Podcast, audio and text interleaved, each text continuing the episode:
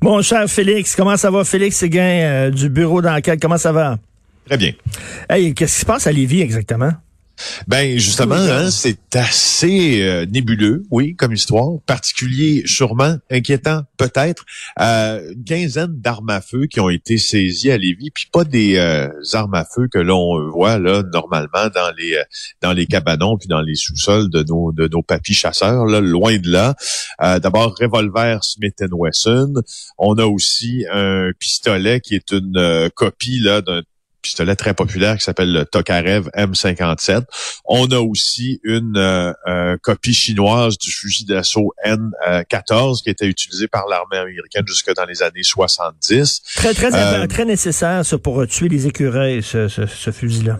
Eh ben c'est ça, tu vois, comme tout autant que la SKS, qui est une carabine semi-automatique d'origine soviétique, qui est un fusil d'assaut.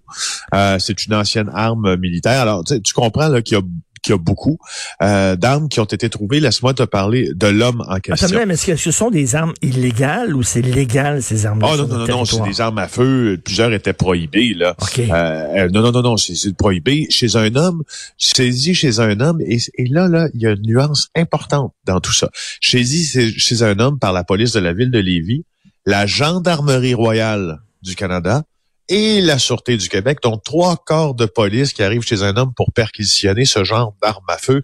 Euh, évidemment, on voit gros comme une montagne que qu'il s'agit d'une question de sécurité nationale dans son cas. Il y a une autre nuance très importante. Euh, et c'est ce que nous apprend d'ailleurs, soulignons son travail, notre journaliste La Montagne, euh, notre journaliste Catherine Bouchard aujourd'hui, c'est que le suspect dans cette affaire-là, qui s'appelle Abdella Al-Archiche, est euh, resté détenu depuis son arrestation en août dernier. Alors, je te rappelle, depuis août dernier que cette affaire-là est survenue et depuis août dernier qu'il est détenu. Ah oui, euh, oui c'est assez important parce que normalement, euh, si je te fais le parallèle avec cet homme de Louisville qui est en, qui était un complotiste là euh, avéré, qui était en possession de dispositifs explosifs et de plusieurs types d'armes, lui a été libéré sur le champ. Alors Abdallah El Archish, lui, euh, reste incarcéré. Euh, et, euh, il a proféré des menaces de mort, hein, ben, quand même.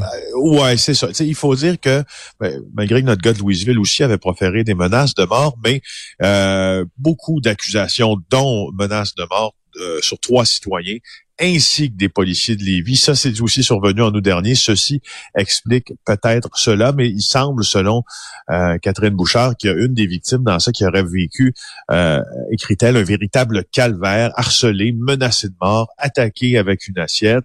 Euh, et puis les corps policiers font, font très peu de, de commentaires sur ce dossier. Écoute, ça, c'est, euh, je m'excuse, mais c'est nitro plus glycérine. C'est un gars qui profère des menaces de mort, plus il est armé jusqu'aux dents.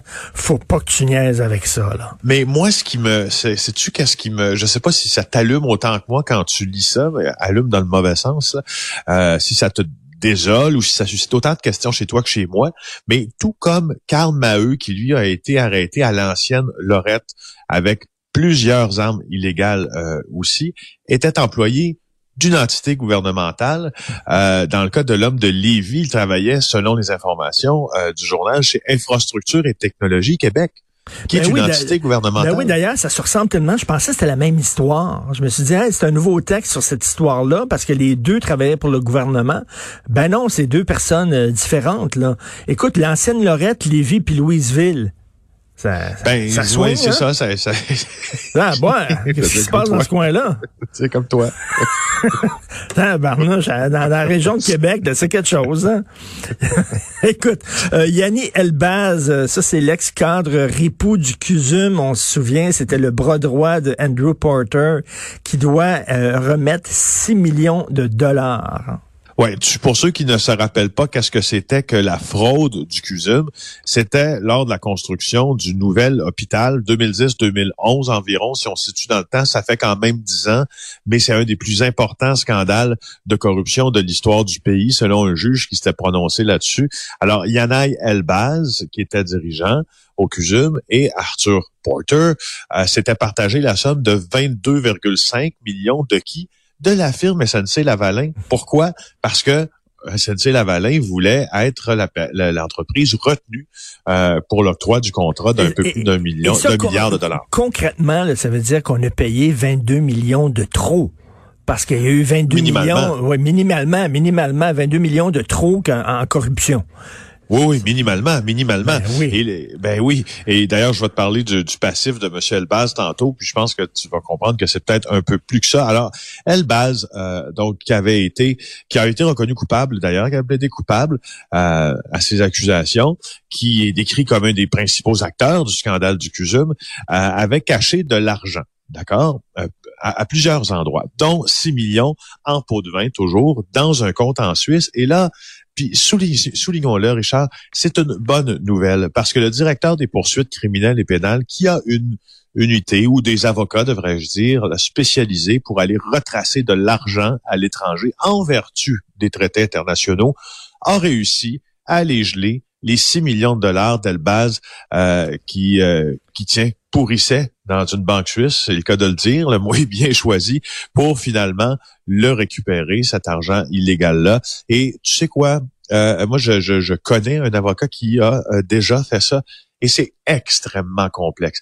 Ah c'est malheureusement là, ça a pris des années pour une raison fort simple, c'est que c'est beaucoup de traités internationaux, c'est beaucoup de collaborations extrajudiciaires.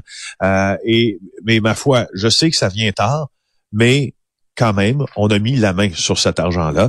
Alors, euh, c'est euh, Mais genre, ça, c'était une des grandes crosses de l'histoire du Canada, quand même. À chaque fois que je prends l'auto et que je passe devant le CUSUM, je me souviens toujours de ça, dont on se souvient le fameux stationnement qui était considéré comme un stationnement souterrain parce qu'ils ont eu, euh, tu sais, je pense que ça, coûte plus cher faire un stationnement souterrain, donc ils ont, ils ont augmenté leur devis, alors que le stationnement est absolument pas souterrain, c'est un stationnement étagé. Mais étant donné que c'est à côté d'une colline, étant donné que c'est à côté d'une colline et que la colline est plus haute que le stationnement, ils ont fait passer ça pour un stationnement souterrain.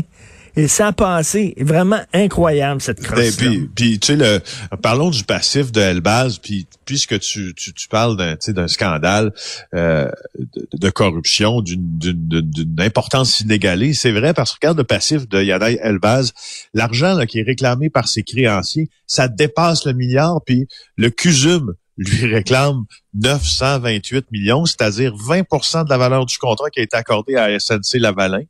Euh, le DPCP, bon, ben les 6 millions, ça vient de les saisir de les saisir. Euh, et là, ben, il faut qu'ils remettent de l'argent où tu penses, bien sûr, au fisc. Euh, alors voilà, euh, c'est, c'est, ben oui, il, en reste encore à saisir. Par et Andrew Porter, il faut se souvenir de ça. Andrew Porter avait un lourd passé. Il avait, il avait déjà fait une crosse du genre, je crois, c'était à Chicago ou Détroit. En tout cas, il, il était, il dirigeait aussi un grand centre hospitalier là-bas et il a fraudé.